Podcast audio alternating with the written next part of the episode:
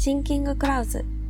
今回のゲストは株式会社ダイヤテックブルーの広報担当の井上栄子さんとペーパースカイ編集部の堀内明さんです。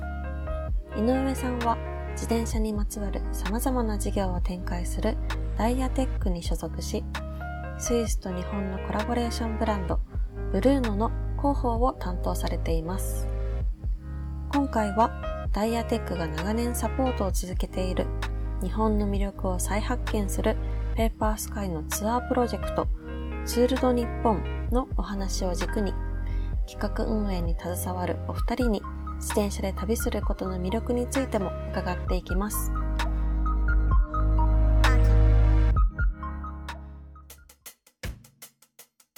今回のゲストは株式会社ダイヤテックブルーの広報担当の井上栄子さんとペーパースカイ編集部の堀内明さんです。よろしくお願いします。お願いします。はい。ではお二人自己紹介をお願いいたします。まず井上さんから。はい。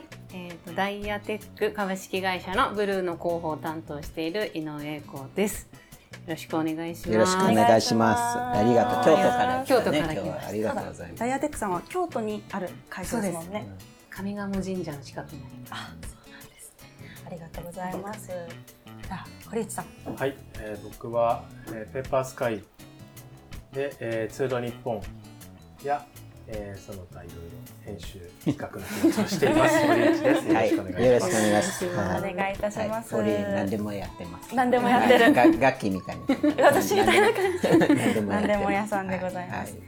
はい、そんなお二人をお招きして今回は井上さんが所属されているダイヤテックが長年サポートを続けているペーパースカイのツアープロジェクトツールド日本のお話を軸に自転車で旅することの魅力やツアーを企画して実際に参加されている方々が集まっていらっしゃっていますのでプロジェクトを通して見えてきた新しい日本の良さや発見などについても話していけたらと、うん、そうだね。再発見、ね、再発見、うん、思いますのでよろしくお願いします、はい。はい、お願いします。では最初にツールド日本とは？とはね。ね、これはちょっとルーカスさんにツール日本についてお伺いしたいと思います。はい。はい、簡単のその歴史を言うと、うん、まあ2011年あのスタートして9月であの青森が一番まあ最初にやった場所で、で、まあもともとなんでそれで日本を始まったって話になる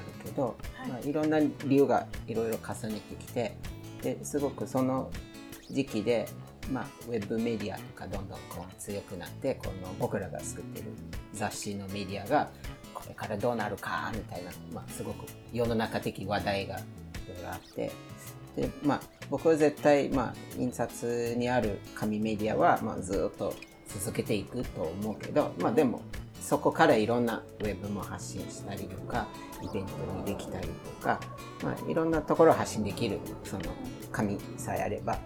でただ何かこう今の世の中になんか体験をすることがすごくあの大事だなと思っててで何か体験をしてその様子を伝える。だからまあ紙で伝えるとか写真で伝えるとか映像で伝える、まあ、みんないろんな伝え方があるけどあのそれはもうもちろん大事なことだけど体験実際その人が体験して体が感じて伝えられるだったら痛いこととか伝えたいこととかすごくわかるんじゃないかなと。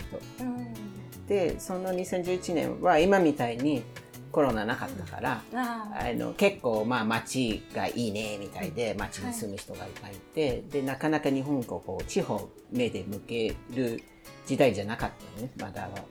ででも僕、まあ、ペーパースカイずっとやって海外もあるしあの日本もあるで、まあ、僕も街も大好きし日本の地方も大好きし、でもうちょっとあの、まあ、僕大好きな街は割とみんなも目見てたからあんまりそれいろいろやる必要なくてでも地方はもうちょっとみんな見た方がいいかなと一つが思っててでもともとごめんこれちょっと長くなるんでね、自転車部だったらね大学で。うん、あアメリカ時そう アメリカ時代だね。人生の後半かな。そうだね。そう。で、あの、自転車部出て、で、まあずっと東京にいて、東京はまあ自転車乗りたいとかあまり思った気持ちがなかっただけど、まあ、ここは勤めてた一人は、あの、メッセンジャーだったで、まあ彼結構、まあ、メッセンジャーの仕事で毎日、あの、自転車を乗ってたりとかして、で、もう一人今でも関わってる川さんっていう自転車部のキャプテンもいるけど、彼女があの、じそういう自転車乗る人が大好きの女の人。はい。だからもう、あメッの、センジャーの追っかけてそう、かけるね。でそういうことか。まあ、そういうね、その二人いろんな話とか自転車のこととか、あ、僕も自転車ちょっと乗りたくまたなってて、あー周りの影響もあっそて。う。で、じゃあその乗りたいことと、やっぱその体験を伝えるメディア何かできないことと、いろいろもじもじをして、あ、うんじゃあ日本の地方で自転車に連れて行って、そこでみんなと一緒乗れれば、うんもちろん自転車の要素もわかるけど、その日本の、あの、地方の要素多分すごい伝えてくる。で、もう一つすごいこのイベントその時ユニークなことだったが、結構自転車乗る人は集まるとみんなレースになっちゃう。やっぱ、あの、ピチピチの服を着て、はい。誰が速いとか坂があるから行くぞとか、なんかみんなそういう本能的そういう精神になる、なりがちにあるよね。で、それはすごい嫌嫌だ。まあ自転車部の時はそれはそれでね、あのそういうマインドでこうやってるけど、でももっともっとやっぱ日本の地方の良さみんなが感じてほしいから、うん。あの、今もね、メラさんのイベントとかいろんなレースのイベントいっぱいある、今でもね。でも、本当みんな見てない。もう、ガーンって行って、フィニッシュして、最後の飛行機ダーンって書いて、その地方になって、まあ多少ね、チケット売れたかもしれないけど、あんまりその、本当長めで見ると、その地方にとってメリットがないと思うから、ももっともっとゆっくり、その地方に味わえることにできたらいいなと思って、で、まあそれがこのイベント2日間があるで。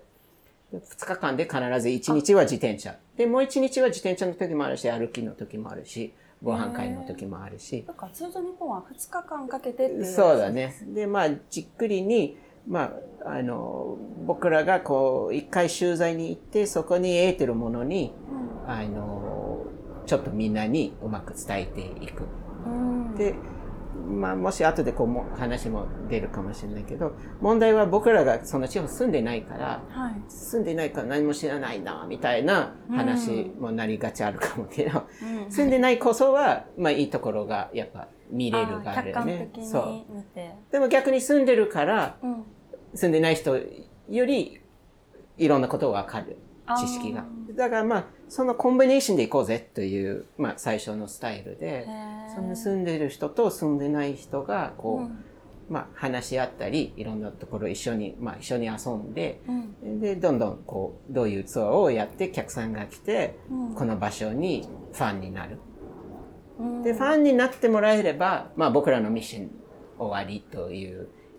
ここまでの意識だったけど、うん。で、まあそこからどんどんその人自身、またもう一回行ったりとか、ね。いろんな人に会ったりとか、ブルーノを買ってもらって、乗ったりとか、そうという、まあ簡単にその、今のような話がツアーが始まってるね。でそっからまあ年4回かな最初。最初4回やってて、ねずっとやってて。当初の方ですか？うん、でそっからまあ雑誌の都合で今度雑誌年3回出すからはい。今度3回やったりあで最近僕どんどんちょっとおじさんになってホーリーまだ若い。同じ2人同じイノシシ同士だけど 12歳違うからちょっとまだ若いから まあ でもこっちちょっと年取ってるからまあ2回にしようと。雑誌もそうしそうもそうあのしていてというペース今やってる今聞いただけでもだいぶユニークなツアーがそうだねね生まれてプロくるよねジェクトですね。そうなんですね。さっきその2011年スタートっておっしゃってましたね。2011うんはい9年の月ね9月。はい青森はい。今、堀内さんは一緒にツアーを企画されてると思うんですけど、はいはい堀内さんは当初の頃からですか？僕は最初は、ルーカスがそういうことを始めたっていうのを知っていて、はい。ただ、あの、ペーパースカイの仕事は当時はしていなかったので、2013年の滋賀のツアーから、に初めて、えっ、と、参加者として参加して、お客さん側そうですね、そう。それで、あの、すごく、あの、楽しかったし、あの、やろうとしてることが、うん。すごく共感できたし、それから毎回、あの、ツアー参加するようになって、へえで、えっと、まあそういった流れで2015年から、あの、今度はその企画側というか、うん。になって、一緒に、あの、地域巡ってツアーをうん。作って、一緒に、あの、やっていくっていうことになりましたね。へえあそうなんですね。でそのホーリーが一番最初2013年だね。その滋賀うん。が参加してここの大テックの松野さんというはい。人がいるけどその彼もそれをあの結構今井上さんがやってる役割的ではい。入ってたけど、その高島というところは彼も昔塾の先生もねやってて公文の先生やっててね。彼もすごくその時もすごいこう懐かしくて あのこの時でどうとかこうとかでまあそのある意味彼もう一回それさ再発見してるね、うん。あると自分はしてた場所だけどあのもう一回そのしてた場所こうもう一回見ると全然違うフィルターで見るとか、うん。なんかそういう意味すごく、まあ、さっき話したようにその行って体験することがすごく情報量が多いよね。今ネット何でも情報はゲットするは、うん。いいことはあるけど、うん。それでさらに体験してもう一回情報をゲットすると、うん。ものすごくその肌感覚が生まれてきて、まあそうですね。深くあのいろんなことを理解していくんじゃないかなと。うん。確かに。そのダイヤテックさんはいつぐらいから一緒にプロジェクトをもう最初の方からですか？そうだね、最初の方。あの、最初、その2011年は、まあ、今の形のツアーになったけど、その手前にいろんな、まあ、遊びというか、何をやろうとか、まだ見えてない感じいろいろやってて、はい。その時も京都でなんか、遊び、遊び的なイベントなんかいろいろやってて、まあ、その時も大テックが京都にあるから、で、さっき言ったそのかおちゃんのキャプテンも京都も住んだりとかしてて、うんうん。ななんか何をやってるか誰も分かってないけど じゃあ自転車借りてブラブラしてここ和菓子みんな一緒作ろうみたいなそういうちょっとまあいろいろ模索しててやってへて。ー。でまあそれを多分2回ぐらいいろいろ模索してて、うん。まあ今の形がその2011年に、うん。あの本当そういうあのオフィシャルサポーター的にもうこの大テックがいないとブルーノがいないとこのイベントできないっていうことで。はい。でこのイベントすごくあのハード低いというかそんな自転車乗ったことある人も結構も来るしでも乗ったことない人も来る。ですごく普段あまり乗ってないね、人もね。そう。あそのそうなんですそのどっちでものなんかファンがいるだね。で、あとは男の人もいるし、女の人もいるし。そうですよね、年齢も。でそう、年齢もいろいろもう若い人いるし、もうたまに若い人とお父さん一緒に来るの、あるし、あの、まあ、夫婦の車もあるし、友達同士もあるし、一人で来るも。本当いろんなタイプの人が来る。で、そっかそういう人たちが使う自転車を、えっとブランドブルーの。そうです、ブルーはい。を、えっとこのツール日本で使って使っていただいてます。ねああそういうことなんですね。はるばる。全北は北海道、南は沖縄まで。本当ですね。そう。だ。船旅するもんね。そうか自転車を持ってっそうて。えーこのブルーノってどういう特徴というか、自転車なのかちょっと教えていただけますか？とブルーノは、はい。あのツールの日本で使っていただいているのは基本的に、うん。あのミニベロ。あミニベロ、とあのミキストっていうタイプの自転車ミキスト。を乗っていただいてて、はい。あのタイヤが20インチで。20インチ。そうねこの外の編集部の外にこれ本当だ。今ルーカスさんの編集部のテラス？はい。ベランダにありますね。ブランドだらかわい。いけになっていててあの、街乗りからあのサイクリングにあの本当乗ってもらうのに最適な自転車で、うん。あのまあさっきルーカスさんも言ってるみたいにあのあってこう一生懸命漕ぐような自転車ではなくてはい。あの景色はいはい。を、あの見ながら本当に気持ちいい感じのスピードでもうこう安定して乗ってもらえる。なるほど。自実際にそのツアーを2011年からされて今何個くらいされたんですかね？30ぐらい。30以上は、35ぐらい。そねてるか、うん。いっぱいいてる、ね。数えれなくなっちゃう。もう今はもう体制としてはお二人でその現地に行って。あともう一人、はい、かおちゃんっていう。あ、かおちゃん。はい、3人で行ってツアーを組んで。で、雑誌でそういう紹介しつつツアーをしますよってお知らせをして。そうだね。で、大テックもそこで、はい、合流して。うんうんうん。なるほど。もう皆さんあのツアーにもちろんあの参加されているかと思うんですけれども、印象に残ってるツアーとかツアーのエピソードを聞いていきたいなと思っています。まあ、井上さんは割とこのツアーの関わりが、うん、まあ、この数年で入ってきてるから、うんねね、井上さんがね、まあ、コロナになっちゃってから、まだあのこの五島列島の方とあと高知の方に一緒に参加したから、はい、まあ、その2つちょっとさっきね五島列島ねちょっと始まる前にみんな話したけど、もともとこれあの、世界遺産最近なってるよね。何年前で。で、それがその隠れクリスチャンっていう、あの、まあ、やっぱ江戸時代とかもクリスチャンはすごくもう首切りになっちゃうもんね、その宗教を持ったらとか。で、それを結構もうみんなこの五島列島とか長崎とかも逃げて、もうバレないようにこう、隠れてそういうやってて。で実際そういう隠れクリスチャン、今でも現在までいる。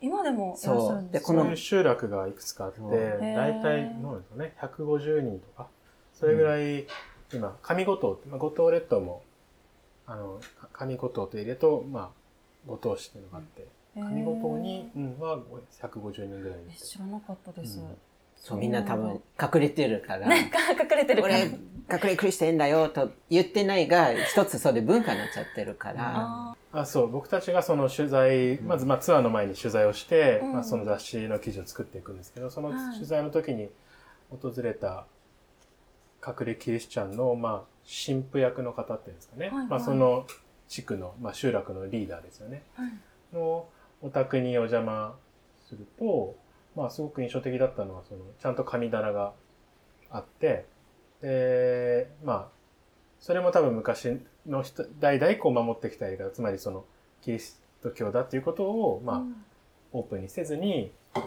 一見そうではないような暮らし方をするっていう、うん、まあ、それが先祖続けてきたやり方を今も忠実に守って、で、お家の集落には神社があって、うん、でもその神社は、神社がある、まあ、要は言い方がいいかわからないけど、ちょっとダミーの神社というか、あうん、そのキリスト教の集落じゃないよっていうことカモフラージュするための神社があって、うん、っていうそこでまあ年に一回お祭りをやってとか、すごくこうそういうのって一見ねあのそういう方のお話を聞かないと気づかない、僕たちも旅をただ普通に旅するだけじゃなかなか気づかないけれども、まあ、そういうことをいろいろ教えていただいたり、はい、でその方にねあのが漁師さんお仕事漁師さんなので漁師さん。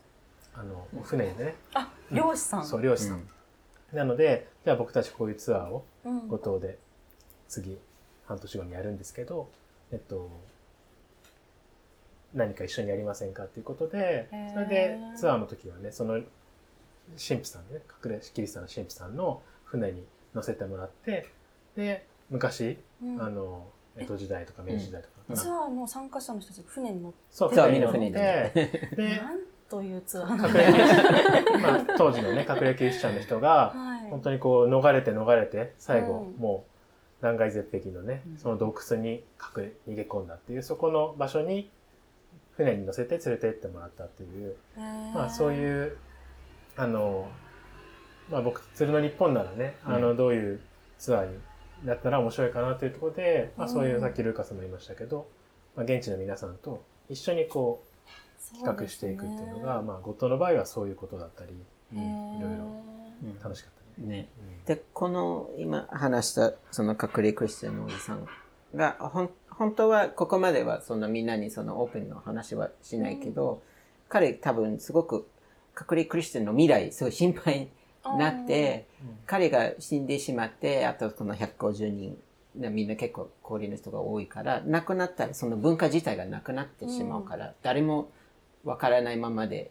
終わってしまうが、本人が結構、何かしらちょっとみんなこう、こういう文化があったとかシェアしていきたいとか教えたいという気持ちがあったから、まあ、日本もこれ今分かりやすいケースだけどこの人が最後この職人だったりとかこの人しかこの木をこんな切り方しかできないからこの神社今度これ終わるとか、もうこの人しかこの知識がないとかなんか日本は本当古い文化があちこちに絶滅っていうか、うん、絶滅状態がすごい多い。そうですね。動物もね、レッドリストみたいに、日本の文化レッドリスト多分いっぱいあるから、まあある程度僕らはそれ全部セーブはもちろんできないけど、でもちょっとそういうことがあったとか、うん、まあみんなちょっとそこ体験して興味を持ったら、もしかしたら次の世代それ伝える人も出てくるかもしれないし。そうですね。それを知らないで本当になくなっていく文化とか、ね、ちょっとね、それがちょっと悲しいよね。だからそこが、あの本当ツアーの一つ。なるほど。それちなみにツアーの1日目ですか？2日目ですか？それはね1日目です。1日目、はい、その他はどういったところを巡ってたんですか？後藤はそれ終わった後に、はい、あの漁師町その地元の小さな漁師町の民宿にみんなで泊まって、うん、はいはい。で次の日がサイクリングでサイクリング。で後藤後藤うどん。あの五島のね有名な、はい、美味しいおうどんがありますけど五島うどんを、えーまあ、作る体験をしたり、はい、作る体験も楽しそう。ルーカスが日本で一番美味しいって言ってるシュークリーム。を皆さんもね、一番美味しい、ね、美味しかった。食べました。え、何が違うんですか？あ、これじゃないけど、これがなんか、あれ違うね、リンゴのこれはね、そう。でもね、雑誌をね、ちょっと見せてもらってる。それは結構ローカルパンで、リンゴパンとか焼きリンゴとかっていう名前で、五島の人たちはみんな知ってる。なんだけど、でも僕ら県外ね、から来ると、全然リンゴ入ってない、ね、ちょっとしかリンゴ、リンゴのジャムがちょっと入ってるかなぐらいで、うん、そのパッケージでリンゴって言ってるほど、そんなにリンゴ感がなくて。多分入ってないリンゴね。いやいやいや。いや、リンゴ入ってない。なんかね、やっぱり結構、その土地その土地で当たり前、みんなが当たり前と思ってることが結構不思議な、外から見ると結構不思議というか面白いなって思うことって結構多くて、うん、なんかそういう、ちょっとした小ネタなですね、それは。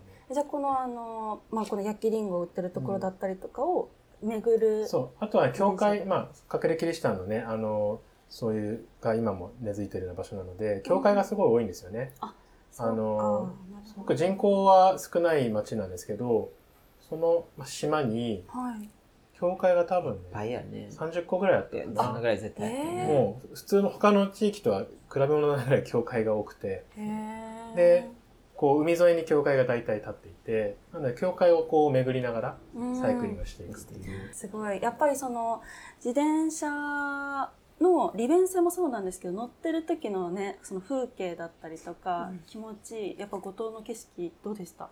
気持ちよかった。森も綺麗だったし。ねうん、そうですね。あれやっぱね、車とは違いますね。違いますね。風を感じて。天気はどうでした？最高。最高。最高でしたか。で自転車は、うん、何自分の力で行けなければならないから、うんうん、その分のなんだろうすごく達成感が大きいだと思うね。確かに、うん、ガスとか何も使いなずでそうですね。自分の力で大体40キロぐらい走るでで大体大変なところ一つ二つぐらい絶対入れるから。それもポイントなんですか？そうそれがポイント。それが逆にないと忘れちゃうそのつも何しただっけ？とか、たまにあるけど。え、具体的にどういうことですか？あの、結構体力的にしんどいポイントを作るってことですか？そうですね。峠越えとか。ああ、うん。まあ、やっぱり日本って山も多いし、必ずいろんなところに行くと、ね、そういうアップダウンがどうしてもね。確かに車で走ってると、ほんの坂なんてそんなにね、気づかないもんなんですけど、ね。うん、日本、本当に地形ってね、変化が飛んでるなっていうのがやっぱり自転車乗るとすごくよくわかるんですけど、うん、でもやっぱりそこを越える、うん、ちょっと大変だけど、まあ、越えた先に、まあ、お楽しみが待っているし、うん、まあそのちょっと大変だったっていうことも終わってみれば、それがやっぱり達成感になったり。確かに、達成感。うん、でも今そう、古市さんの話を聞いてて思い出した。五島列島もトンネルか何か抜けた後のもう絶景。へね。そうですね。あったよね。我慢我慢。から。わって声が出るん。うん。えそうだね。素敵。あと結構美味しいおやつが、そのかおちゃんも、僕もすごいおやつが好きで、おやつが好き。だから、その大変な後は大体どっかな、そういうご褒美的な、まあ、今言った景色もあるし、美味しいも地元のもあるし。そ、の土地ならではのね。そうそうお風呂入る時もあるし、あーいろいろ。そうですね。確かに。へえ。高知県の時もそうでしたよね。あそう最後峠抜けて、うん。だからあのスノーピークのそうですあー、キャンプ場キャンプ場ね。ね川沿いね。川沿いうん高知のお話も聞きたいです。高知県もね、なんか自然が本当に豊かなイメージはあるんですけど、この、具体的にどういったな何橋？沈下橋。沈下橋が、あの新、川橋。何かこれ写真、今ペッパース見てるけど、なんか変なことない、この橋。これ車も撮るから。えっと、今写真を見てるんですけど、うんわかりました。あの、さ柵がない。そう。これ、怖くない？車落ちません？落ち落ちる。たまに落ちる。結構うん幅狭くないですたかまに落ちる。自転車も落ちるし。たまに落ちる。で、子供も飛び、えと飛ぶこともあるし。ー、いやーでも確かにこれ綺麗だなって思いつつ、よくよく見たらちょっと怖いですね。そう。これがね、高知県やっぱ雨が多いから、うんうんあの、水がすごい上がってくると橋の上に取る。で、横があると毎回壊れちゃうから、なるほど。もう勝手に水が多い時は、まあ、流せるような作りになってる。うん、これもここの高知県ならではのそうですね風景ですよね、きっと。えー、具体的にどういった内容だったんですか、高知県は？高知はあのお遍路がね四国88カ所ありますけど高知市内もお遍路の道が通っていてでそのお遍路上にですね牧野植物園っていう、はい。まあ、あの日本を代表する植物園があるんですよね牧野富太郎さんっていう、まあ、昔の植物学者はい。日本の植物の名前も、ほぼほぼその人が名前つけて、例えば金木犀とか、えー、まあ今いい季節だから金木犀とか、そういう、ね、名前ですえけど。ー、でそういうまあレジェンドのが高知の方で牧野植物園っていうのがあるのででまあペーパースカイはね結構あの古い道を歩くっていうのも、うん。まあテーマにいろんな企画もやっているので高知のツアーの1日目はそのお遍路の道に沿ってまあ昔の人の気分でね、うん、とか、うん、あの歩いてそれで牧野植物園まで歩いてで牧野植物園を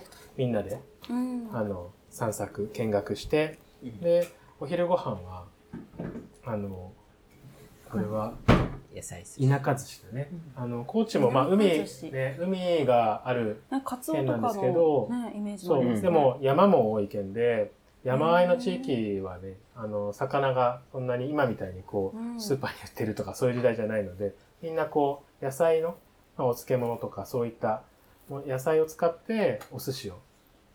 手まり寿司のようなねああいうお寿司を作って。めっちゃ美味しい。もうなんかもうすごい色合いが美しいですね、そうすごいカラフルでね。そういう田舎寿司をお昼には食べてうん。で植物園でいろいろもうあの名物うん。あそう一吉さんのねうん。あ。奥さん。奥さんのね牧野植物園でね。第3回目のゲストのそうですね。伊勢さんの奥様が、うん。はい、にご案内してもらってはい、牧野植物園を見学した後は高知の市内街中に戻ってうん。料理家のね有本くるみさんはじめはい、高知のあの美味しいうん。お料理屋さんとかうん。の、にえみみんなでコーコーディネートしてくれた高知のご飯をみんなで食べる晩ご飯会を外でうん。やりましたね。うん。そういう時は本当こう、現地の食べ物いっぱい出て、うん。こここの植物の名前なんだっけ？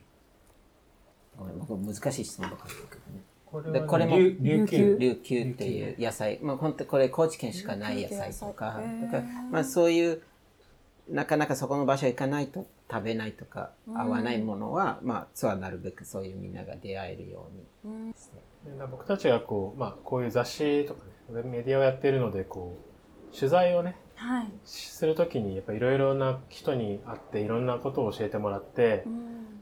それがこうをこういろいろ詰め込んで、うん。まあ本当スペシャルな2日間にしていくっていうのが、まあ組み立て方というか。本当にもうんう要素的にもすごいワクワクしますし、そのツアーの内容を聞いてると本当に行きたくなり行きたくなりました。てください。ツールド日本。来年めっちゃいっぱいあるから。そうね。来年2ヶ月空きっていう計算やそう来年そっかは今はちょっとコロナでねで一旦延期してるってところもねそうありますもんね。そう。なんか今後のもうツアーの予定とかって決まってたりするんですか？そうですね。今年は、はい。あの、堀しか覚えてないこ。んなコロナのね、影響で予定していたツアーが、うん結果的に全て来年に延期ということになって、うんで、なので来年盛りだくさんなんですよね。で、うん。3月。3月、みんなが待ち望んでる。はい、3月に、はい。えっと、熊本の、えっと、甲佐町というところと宇城市というところが隣り合わせにあるんですけど、その2つの町でツアーをやります。で、それ今ルーカス言ってたみたいに、その知らない同士って言ってたけども、あの、高佐の町の人と宇城の町の人って、まあもちろん、あの、顔をね、知ってたりする人もいるんだけど、今回はツール日本を一つのツアーを作るために、二つの町が、の人たちが、と僕たちで一緒にこう、企画を作っていってるので、ななんかこう、町、まね。の、そう、横のつながりっていうところでね、また、すごくいい、あの、化学反応があるんじゃないかなというふうにも思っていて、そういうところにね、我々も立ち会えるのはすごく嬉しいなというか楽しみにしてるんですけど、まあそれが3月の熊本のツアーで、熊本のツアーは、えっと、今まで、あの、過去に秋田でキャンプ場にみんなでとコテージに泊まったことがあったんですけど、今回熊本はキャンプ場で実際にこう、テント泊とか、あの、いくつかのプランで中から好きな泊まり方を選んでいただこうと思っているので、まあ、今までの中でもよりこう、キャンプの要素が、あの、入るツアーになるかなって。うん、なキャンプ好きな方はね、今うん。最近多いですけど、うん。うん、自転車とキャンプっていうのを、こう、組み合わせたツアーになるので、ね、あの3月だったらまたなんか気候も良さそうですね。そうですね、うん。はい、いいと思います。それが3月の末ですね。26日かな。の27日。で、その次が、えっと、5月うんが、えっと、今年延期になった栃木のツアーです。栃木。栃木のツアーは、えっと、那須塩原からはい。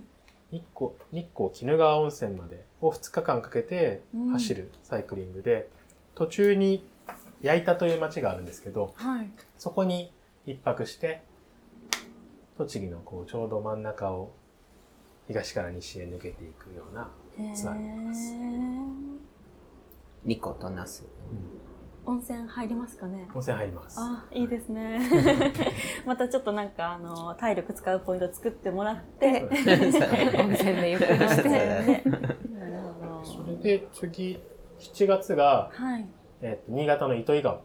新潟。新潟県の一番西にある、一番富山寄りのうん。町ですね。糸魚川市。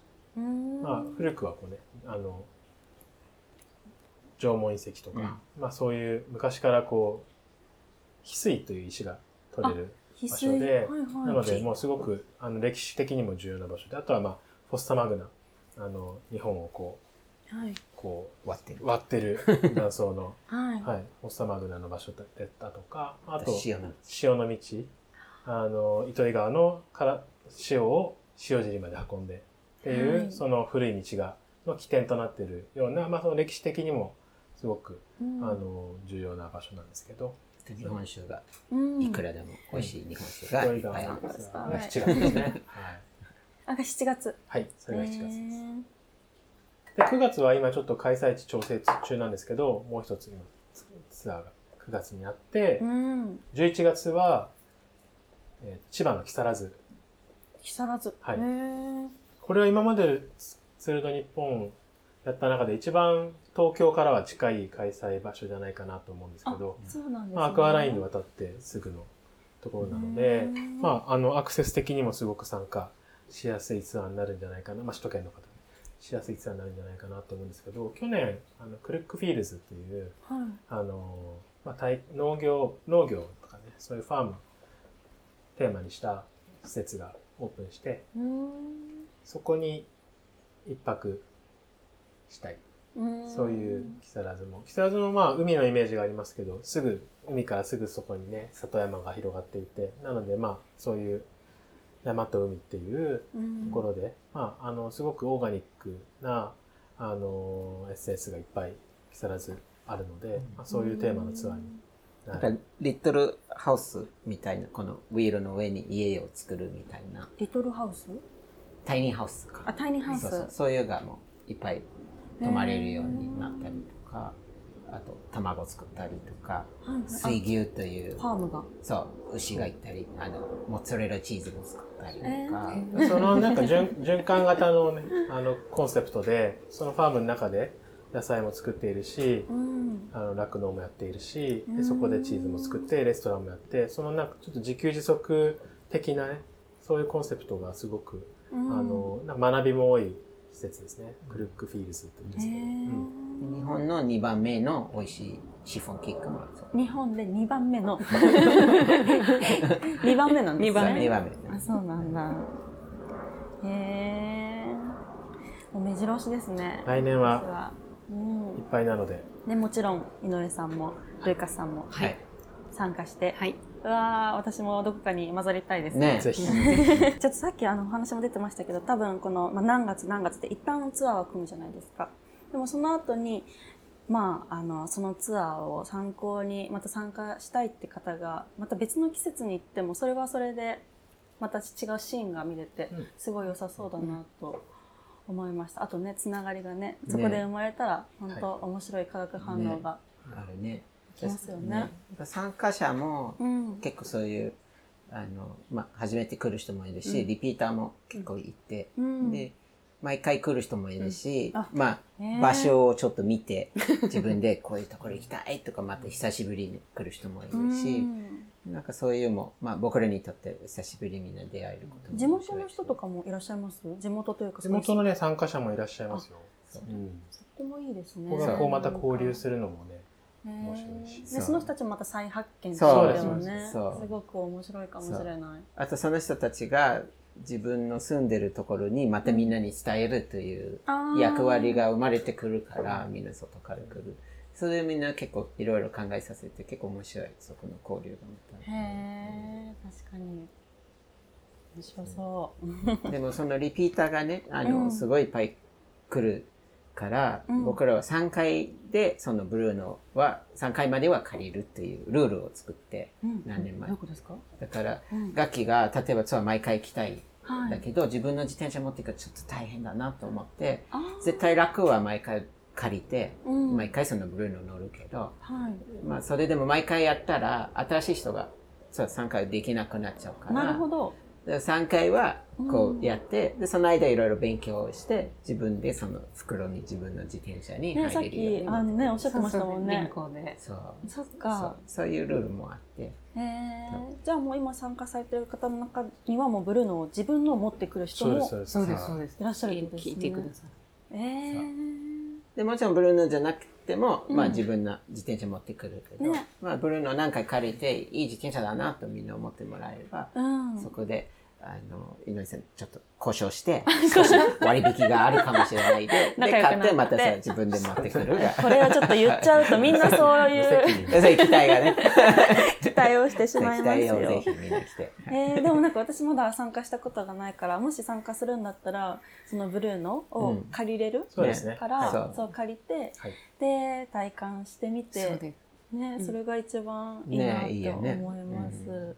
ぜひ乗ってほしい。うん、この間も参加者の方で、はいはい。乗ってみたかったんです。ああ、うん。それで参加してそれいいで。すねえー、実際にの乗ってみて。乗ってくださって、はい。よかったです。っていうので最後お話しして、ああそうですか。もう私は何もで自転車さん紹介して、ね。そういろんなモデルもそこで乗れるから、うんえいろんなモデルに乗れるんですか？ミニベロがウメインィニベロの中でいろんな種類ラインがあってそあそこもいろいろまた体験したりあと、はい。まあ色違うが見えたり、うん。あのちょっとそのブルックスのサドルをつけるバージョンみたいがあってちょっとそういうカスタムのねスタイルもちょっと見えたり、結構有名がすごく膨らむよね、確かにその、まあ、最初はそういうふうにあのトライしやすい借りるっていうのもいいですけど自分の愛用の自転車ってなるとまたそれは心持ちがね全然違います全然違います、うん。やっぱそうですか。ブルーの。ブルーのも乗ってます。乗ってます。さすが。なんかカスタムとかやっぱされるんですか？カスタムっていうか、うん、してます。どういう？サドル、今もさっきもずっと話出てる、ブルックスのサドルをはい。つけて、あで、あの、日常使いにするときは、あの、こういうような感じで、前にカゴをつけて、ああ荷物を荷物を入れるこのカゴもまたいい感じのカゴですね。いい感じ。かわいい。井上さんもともとその自転車は結構乗ってたんですか、いや、私はダイヤテックに入って、それこそ5年ぐらい経ってから、うん。やっと自転車に乗り始めて、うん。で、まあ、もちろんロードも経験してあで長距離走るイベントとかにも参加して、自転車でね。まあ、ブルーのも乗ってミキストも乗って、ミニメロも乗ってで普段も使ったりとかうん。でこのペーパースカイさんに参加をして。うーん。なんで輪行も。はい。前のタイヤを外して、あ。で輪行を袋に入れて、移動で電車電車に乗ってね移動して。うん。でここねまたね着いたところの駅ですぐまた組み立てれて、ねいやなんかそれが私すごいびっくりしてやっぱ自転車を持って旅に行くっていう感覚が、ね多分あんまりねあの自分もやったことないし、うん。それが手軽にできるのかってところも、ね。ふ持ってる自転車がもうもうママチョイとかだったら無理じゃないですか、うん。やっぱ運ぶのも大変だし、うん。だけどこういうブルーノみたいな自転車があるってことをちょっと今日もう恥ずかしながら初めてちゃんと知ったかもしれません。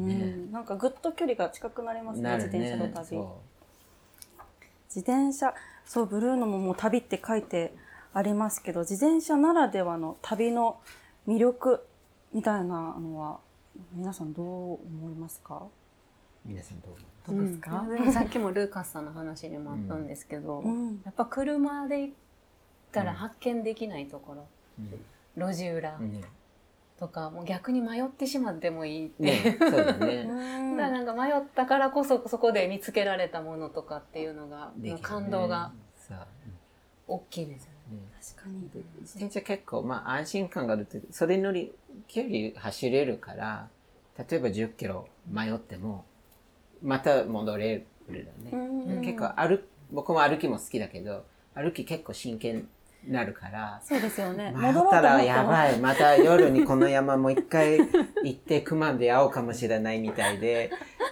で、蛇も見えないみたいとか、なんかそういう、ご飯がないとか、そうそういう怖さがあるから、自転車は割とこうリラックスができるよね。うん。確かに安心ま、迷える感、とうん、安心景感が出る。色とそうですね。やっぱ人とこう車だとうん。やっぱこう車越しというかねガラス越しですけど、うん。自転車はこう自分のねあの風を切りながら、あの走っていけるので本当こう行く先々でそこにね暮らしている人たちとの出会いがやっぱありますよね。そのあんまりね自転車普段走ってる人が少ない地域とかに行くとなおさらこう、はい。珍しそうにうん。おばあちゃんとかが出てきたり、みかんどうぞとそう。か出して。ね。そういう本当地域の人たちとのこう何気ない会話うん。とかっていうのがやっぱり自転車のこう特にまあ日本をの地域ね、こう地方田舎を旅するとかうん。っていうのだとすごく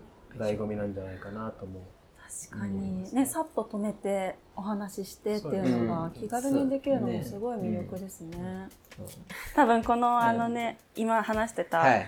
のを聞いて、ツーロ日本参加したいなとかブルーの乗ってみたいなって、はい私がもうすごい思ってるので、ね。なんかそういう人たちに向けて、ね、今後の予定もお話しいただきましたけど、ね。何か興味がある方に向けて最後メッセージを。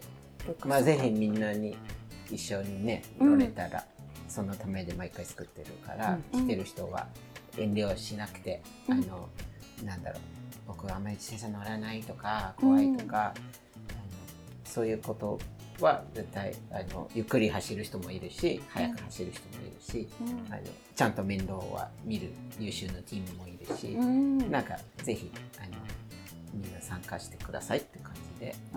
でいつもまあウェブサイトとかインスタとか、うん、あのその告知するから、うん、まあ、チェックしてもらえれば。そうですね。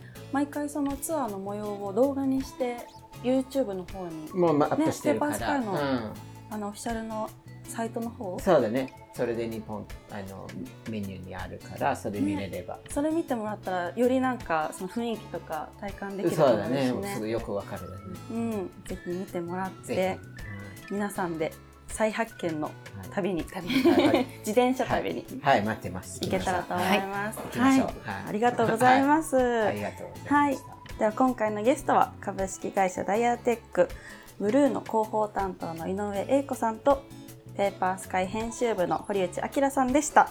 ありがとうございました。ありがとうございました。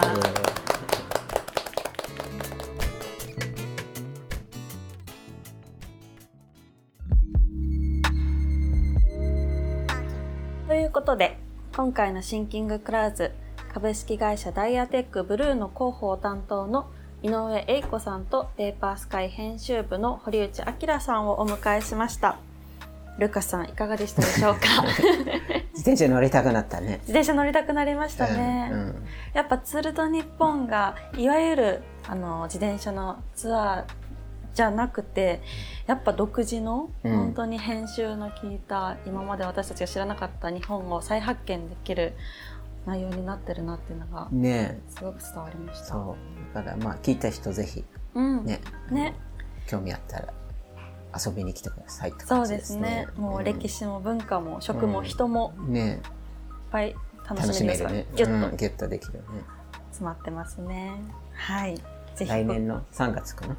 一番最初の26確か言ってた。うん、そうですね。今後もいろんな各地で開催されていくので、はい、ぜひ気になるところに参加するのでもいいですし、はい、ね、自分の地元だったりとか誰か誘って参加するのもいいかもしれません。はい、ありがとうございました。さて、シンキングクラウズ次回のゲストは、ランドスケーププロダクツの中原慎一郎さんをお招きしようと思っております。はいはい、もう僕と同じ年だね。あ、同い年ですか？はい。どん中原さんはどんな内容のお話が聞けそうですかね？うん、まあいろいろ一緒にねサンフランシスコの特集は過去もあるけど、うん、そうですね旅のゲストでご登場もされてますね、ね、サンフランシスコのそういう話もあるしあのまあ僕ら九州横断一緒にしたことがあって歩きで、はい、これはあのオールドジャパニーズハイウェイの回でもそうだね。お話が出てましたけどそうだね。芋地蔵の。そう芋を持ってはい、はい、あのそういう話が、はい。いろいろある。芋からの話という感じです、ね、そうですね。同い年のルーカスさんと中原さんもさまざまなペーパースカイに関わるプロジェクトをされていると思うので、はい、その辺を聞きつつ、はい、ねあのサンフランシスコだったりとか鹿児島のお話も聞けそうですね。そう、ね、だね今日の、はい、まあ、この間の時のツアーの話も、うん、まあ、鹿児島一緒やったこともあるからそういう話もできると思うし。か。りました、楽しみです、ね、はい。では次回の更新をお楽しみに。ここまでのお相手は文具雑貨メーカーハイタイドの稲垣葵とペパスカイの編集長のルケスです、はい、ありがとうございました、はい、バイバイ、はい、またね